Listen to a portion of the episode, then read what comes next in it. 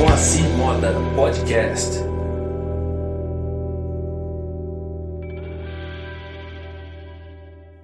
E aí, tudo bem? Bem-vindo ao meu canal.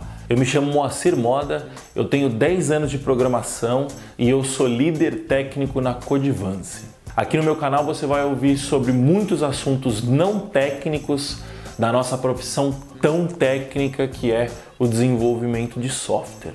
Bom, seguindo aí na nossa série sobre o livro Mais Esperto que o Diabo do Napoleon Hill, hoje eu quero falar para vocês sobre como o diabo domina a nossa mente, né? E como a gente faz para nos livrarmos das garras do domínio do diabo, né? Se você não viu os primeiros vídeos da série, eu recomendo fortemente, deve estar indicado aqui como relacionado. Dá uma olhada no meu canal aí que você vai achar. Bom, a gente já falou em outros vídeos, né, que o diabo domina 98% da população mundial, né? E estatisticamente falando, há muito mais chances de você participar dos 98% dominados do que dos 2% não dominados, né? Mas na entrevista, o diabo foi muito gentil, digamos assim, e ele ensinou, ele explicou como que ele faz para ele dominar a sua mente e como que você faz para você retomar o domínio da sua própria mente. Para você entender como que o diabo domina a sua mente, né, a gente tem que pensar naquelas coisas que a gente faz no modo automático, né? Então, por exemplo, dirigir para quem está acostumado a dirigir, é algo que você faz automático. Você passa a marcha sem perceber, você dá seta sem perceber, você conversa é, enquanto dirige. Por quê? Porque já é algo que você faz sem perceber. Agora vamos pegar outros exemplos, né? Então vamos lá, você almoça. Toda vez que você almoça, você precisa tomar alguma coisa junto, precisa tomar um refrigerante, precisa tomar um, um suco, alguma coisa assim. Se você fuma, quando você fuma, você fuma depois do café, você fuma depois do almoço, você fuma quando acorda. Depois que você termina de almoçar, você escova os dentes. Aquele docinho, né, depois da refeição. Uh, ou então, quando você acorda, você já pega o celular e olha. Isso é muito louco, né? Quando você abre a geladeira para pensar. Quem nunca fez isso antes, né? Você abre a geladeira e de repente você percebe você fala: Porra, por que eu abri a geladeira? Ou então quando você pega o celular para olhar a hora e quando você vê que está respondendo no grupo de WhatsApp. Tudo isso acontece de forma automática, é, você faz isso sem perceber. E no livro, o Napoleon Hill apresenta para gente um termo técnico chamado lei do ritmo hipnótico. Esse termo existe de fato, né? Eu fui pesquisar e ele é considerado o último estágio de um hábito, né? Então é aquele hábito que já está tão incutido na nossa mente, no nosso subconsciente, que a gente faz sem perceber. Então, se você olhar ao longo de toda a sua vida, sua rotina, você faz um monte de coisas sem perceber. Agora que a gente conhece esses hábitos, né? Eu já fiz um vídeo sobre isso também, se você quiser dar uma olhadinha, dar uma procurada no meu canal. Vamos classificar os nossos hábitos em dois tipos o hábito saudável e o hábito não saudável, né? No próprio livro, o Napoleon Hill ainda explica que existem tem hábitos-chave, né? Hábitos angulares. Tem um livro que chama isso de hábitos angulares. Eu não lembro exatamente qual que é o termo agora que o Napoleon Hill usa para falar desses hábitos, mas que são o que, que são hábitos angulares? São hábitos que acabam desencadeando outros hábitos, né? É, então, por exemplo, eu tenho um hábito que toda vez que eu estou tomando cerveja, me dá vontade de fumar. Eu não fumo no dia a dia, fumo muito pouco, não sinto vontade, não sinto a necessidade que um fumante tem de fumar, mas eu coloquei uma cerveja na boca, eu sinto vontade de fumar. É, a cerveja é, é um bom exemplo de um hábito angular. Eu não me sinto bem, por exemplo, entre sair para almoçar e tomar uma cervejinha e voltar a trabalhar. Não, quando eu tomo a cerveja, eu quero me divertir, eu quero esquecer o mundo, eu quero conversar sem ter hora para voltar para casa. Então, você pode ver que é um hábito angular isso, né? Pegando esses exemplos, né, trazendo para algo mais estereotipado, né? Quando você tem um atleta, por exemplo, o cara pratica esporte todo dia, dificilmente esse cara vai fumar, dificilmente esse cara vai beber, ele vai beber pouco, ele vai beber menos, vai beber em menor quantidade. Esse cara provavelmente vai acordar um pouco mais cedo que as outras pessoas. Você pode ver que um hábito acaba puxando o outro, né? Agora vamos pegar, por exemplo, uma pessoa que fuma. Essa pessoa que fuma, provavelmente ela não vai fazer exercício físico. Essa pessoa que fuma, ela provavelmente é, vai ingerir mais bebida alcoólica, ela vai ser sedentária, ela vai comer mal, ela vai comer mais mal do que uma pessoa que não fuma. É, por quê? Justamente porque fumar também é um hábito angular. Você entendeu? É, e por que eu estou te explicando tudo isso, né? Porque são nos bons hábitos e nos maus hábitos que o diabo age, né? No caso, os maus hábitos é a forma como o diabo domina a sua mente e os bons hábitos é a forma como você domina a sua própria mente. Sim, é claro que é tudo muito mais é, sutil e complexo do que os exemplos que eu estou dando aqui, né? Não necessariamente uma pessoa que fuma vai, vai fazer, vai comer mal. Eu, por exemplo, fumo de fim de semana e treino durante a semana. Então, é, é, tudo muito mais. O mundo não é binário, né? O mundo ele é mais complexo do que isso.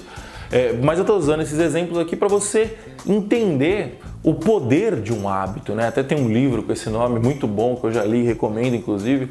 É, o, o, hábito ele é muito poderoso, né? E aí fica a pergunta, né? Como que eu consigo reaver o domínio da minha mente, né? Me livrar das garras do diabo? É simples, adote bons hábitos. Esse é o mote da parada, né? E você pode ver que eu venho falando isso há muito tempo, tanto que eu falei no começo da série que esse livro consolidou muita coisa que eu pensava, porque eu vinha entendendo isso empiricamente até que veio o livro e explicou de fato, né? Adotar bons hábitos é o remédio, né? E isso é muito simples de fazer, mas não é fácil. Adotar bons hábitos requer muita paciência e muita força de vontade. Por quê? Porque os, mais, os maus hábitos são mais gostosos, são mais simples, são mais fáceis. É muito mais gostoso você comer um pedaço de bolo do que você comer uma batata doce. É muito mais gostoso você tomar uma cerveja e ficar 3, 4 horas no bar do que você ir dormir 10 horas da noite para acordar cedo no dia seguinte. Você entendeu? O prazer imediato, ele é muito mais gostoso. Mas o bom hábito, ele vem justamente para você adiar o seu prazer imediato em prol de um maior prazer futuro. Como eu disse, não é fácil, né? Você imagina, por exemplo, você vai deixar de fumar. Você é fumante e quer deixar de fumar. Cara, você tá 10 anos fumando. Você tá de hora em hora, praticamente, acendendo um cigarro, ensinando para o seu cérebro este hábito. Você acha que em um mêsinho a sua vida vai mudar? Você vai conseguir parar de fumar? Você é capaz de conseguir, mas vai ser difícil pra cacete. Porque imagina, são 10 anos treinando seu cérebro para dali um mês você começar a fazer com que o seu consciente brigue com o seu subconsciente. É o seu consciente falando não, não fuma, e o seu subconsciente falando sim, fuma. E cara, o nosso subconsciente, ele é muito poderoso, muito poderoso. Então, vai ser muito difícil, vai exigir de você muita força de vontade. Mas aí vem o lance do hábito angular também, né? Porque essa força de vontade pode ser consolidada com outros bons hábitos, né? E eu posso dizer com propriedade que isso funciona. Faz uns 3, 4 anos que eu venho testando novos hábitos, né? Venho flutuando entre bons e maus hábitos, né? E no fim de 2017 eu comecei a fazer crossfit e comecei a me alimentar bem. Eu tava pesando 105 quilos, tava gordo e tipo, não tava gordão, porque eu sou alto, né? Eu tenho 1,90 de altura, mas eu tava gordinho já, tava fazendo tetinha, fazendo barriga, tal, tava foda. E eu falei, não, e, tava indisposto, dormindo mal, comendo mal, ficando doente direto e tal. Eu falei, não, vou mudar essa porra. Comecei a fazer crossfit, gostei e no paralelo comecei a fazer dieta, né? E o começo foi, puta que pariu, difícil pra caralho. Só que aí você faz a primeira semana, você faz a segunda, você faz a terceira, aí você volta na nutricionista e vê que você perdeu 5 quilos no primeiro mês. Aí você fica empolgado.